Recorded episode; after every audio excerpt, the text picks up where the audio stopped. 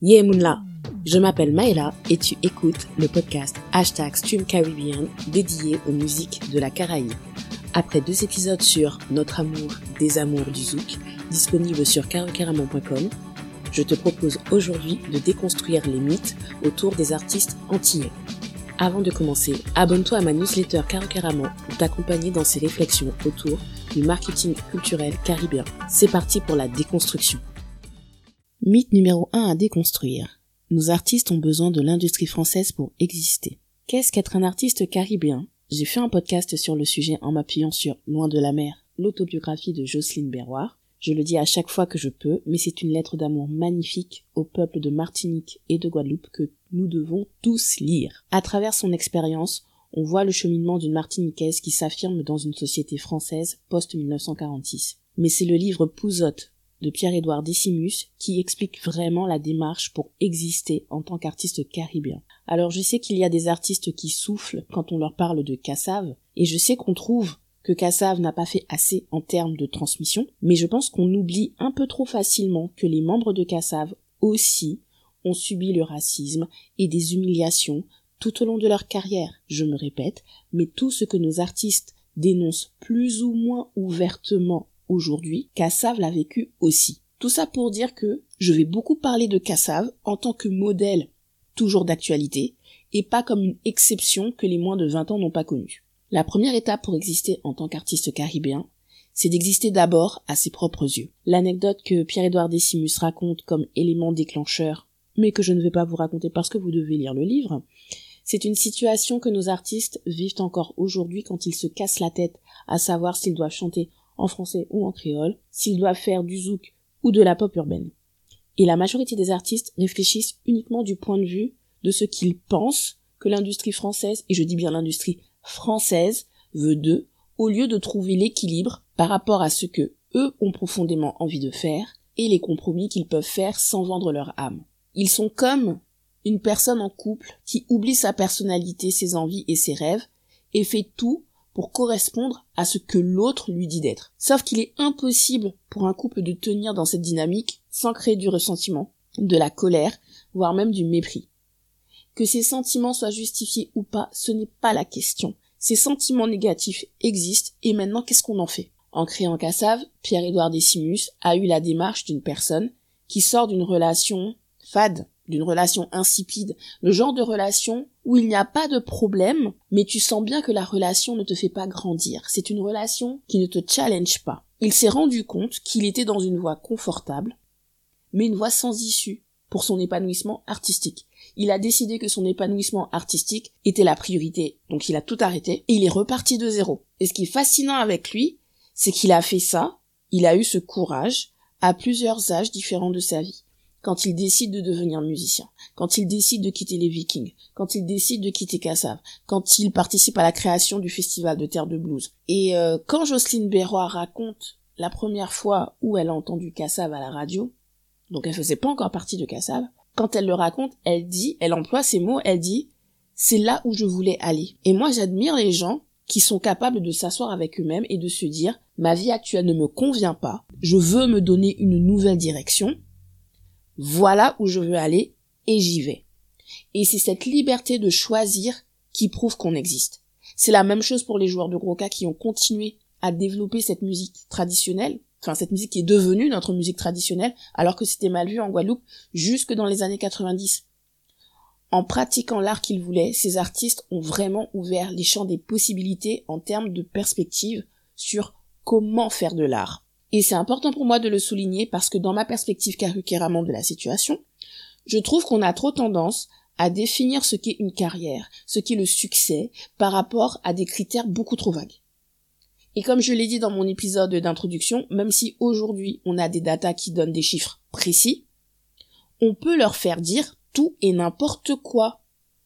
Donc combien d'argent sur le compte en banque, combien d'interviews, combien de partenariats publicitaires, quelle est la taille de l'audience, la reconnaissance des grandes institutions par le nombre de récompenses, pour moi, ce ne sont pas des critères de réussite ou de succès parce que ça ne reflète pas la façon de faire de l'art. Et ça, j'en avais parlé dans ma discussion avec Mano Dichango sur comment définir un artiste. L'existence même de nos artistes remet en cause le fonctionnement des industries culturelles dépendantes des financements publics. Je ne dis pas que les critères que je viens de citer sont insignifiants, je dis juste qu'ils ne sont pas essentiels pour définir son existence d'artiste. Faire de l'art n'est pas une question, en tout cas n'est pas uniquement une question de validation extérieure. C'est une question de validation par son peuple d'abord.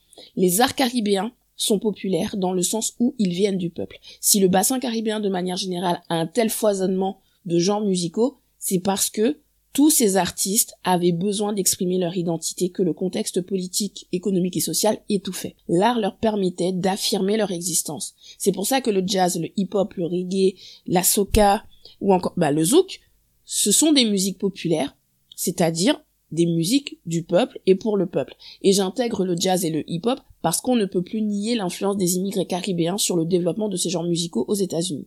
Donc tous les critères du style une signature en label, vendre des disques et tout ça, faire des streams. Cela n'a jamais été le but premier de l'art. On est tellement enfoncé dans le capitalisme du XXe siècle, voire XIXe, mais on va plus rester sur le XXe siècle, qu'on dénigre l'art pour l'art, qu'on ne donne de la valeur à l'art que si on en tire de l'argent. Mais qu'en est-il de l'acte de création en lui-même? Peu importe la qualité de ce qui a été réalisé, l'acte de création en lui-même montre que l'être humain est allé au bout de lui-même et peut s'auto-valider d'avoir concrétisé une intention. C'est pour ça que je ne comprends pas les artistes qui se plaignent de ne pas être pris au sérieux quand eux-mêmes se vendent en disant c'est parti d'un délire. J'ai toujours fait du son pour m'amuser. Être autodidacte n'est pas synonyme d'amateurisme. Quand les autres artistes sont autodidactes, ils le présentent comme un avantage dans leur branding.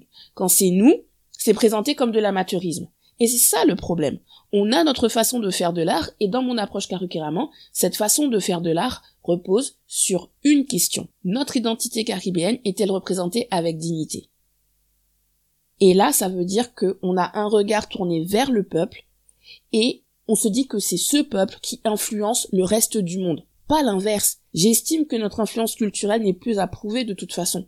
Alors pourquoi on se dévalorise autant? Au-delà de l'impact d'être issu d'une société esclavagiste coloniale, il y a cette difficulté à reconnaître par nous-mêmes et pour nous-mêmes ce qui est beau. Il y a une citation d'Édouard Glissant qui est souvent reprise sur la différence entre le beau et la beauté. Pour lui, le beau, c'est ce qui répond à des règles préétablies. La beauté, c'est ce qui nous surprend, ce qui émerge sans prévenir.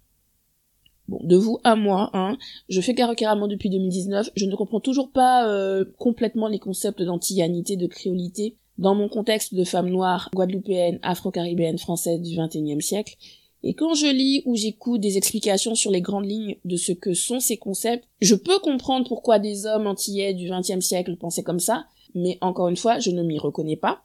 Donc, là, je ne parle que par rapport à ce que je comprends. Dans la vision d'Edouard Glissant, au final, déterminer les règles de ce qui est beau n'est pas le plus important.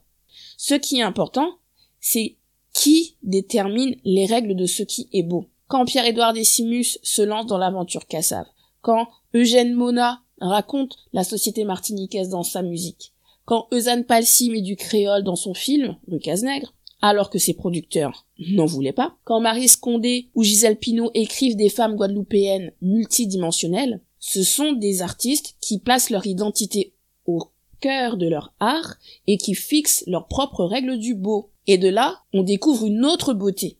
Donc ce mythe qui dit que nos artistes ont besoin de l'industrie culturelle française pour exister, c'est faux. Nos artistes ont toujours existé sans l'industrie française. Ils ont développé leur style, leur originalité, sans qu'on vienne leur expliquer comment faire. Par contre, l'industrie française serait-elle ce qu'elle est sans ces artistes? Il faut poser la question et je ne dis pas ça avec arrogance, quand on se remet au centre deux secondes et qu'on analyse un petit peu l'histoire musicale, on prend conscience qu'il y a toujours eu des Guadeloupéens et des Martiniquais dans les équipes des plus gros vendeurs au niveau mondial depuis des décennies. L'expertise est là. Donc si les artistes antillais ne se sentent pas légitimes en France, ce n'est pas du côté de leur talent qu'il faut aller chercher, c'est ailleurs. Alors j'imagine déjà le contre-argument, oui, mais si on ne les engage pas, ils ne pourront pas payer leurs factures, donc ils ont besoin de l'industrie musicale. Oui, eh ben, l'industrie musicale française n'est pas la seule industrie musicale au monde. Les artistes iront voir ailleurs, et ils le font déjà, ceci étant dit, peut-être pas autant qu'ils le pourraient, voire qu'ils le devraient, mais nous sommes têtus, comme la personne qui s'accroche à quelqu'un qui est émotionnellement indisponible.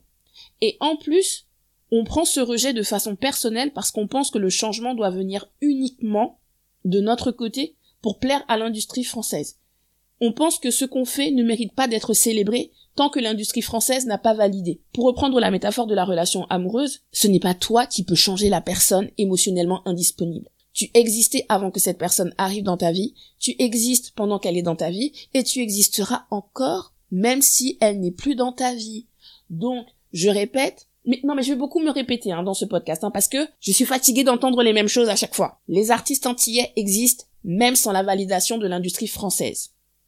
Donc j'ai été un peu philosophique, je sais, mais c'était important pour moi de poser le cadre, parce que cette question de validation, cette question de représentation, cette question de, de beau, de qualité, c'est la base de tous les mythes que je veux déconstruire avec ce podcast. Oui, il y a un système. Et quand je dis tout ça, ça veut pas dire que je suis contre le système. Alors là, pas du tout. Hein. Moi, je suis pour les systèmes. Mais j'estime que nos aînés ont suffisamment galéré pour que ma génération et celles qui viendront n'aient pas à s'auto-torturer pour se sentir légitime en tant qu'artiste.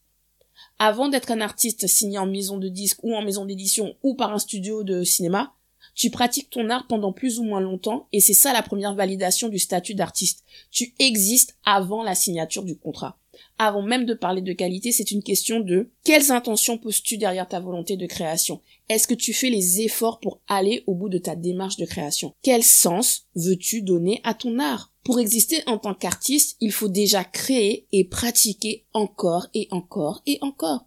Ce qui m'amène au mythe numéro 2. On dit que nos artistes ont besoin d'être signés en label pour créer. Merci d'avoir écouté cet épisode. Passe le lien autour de toi et abonne-toi à ma newsletter Caracaramon pour continuer la réflexion sur notre marketing culturel.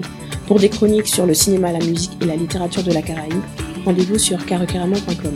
Je te dis à dans votre soleil, Chambered.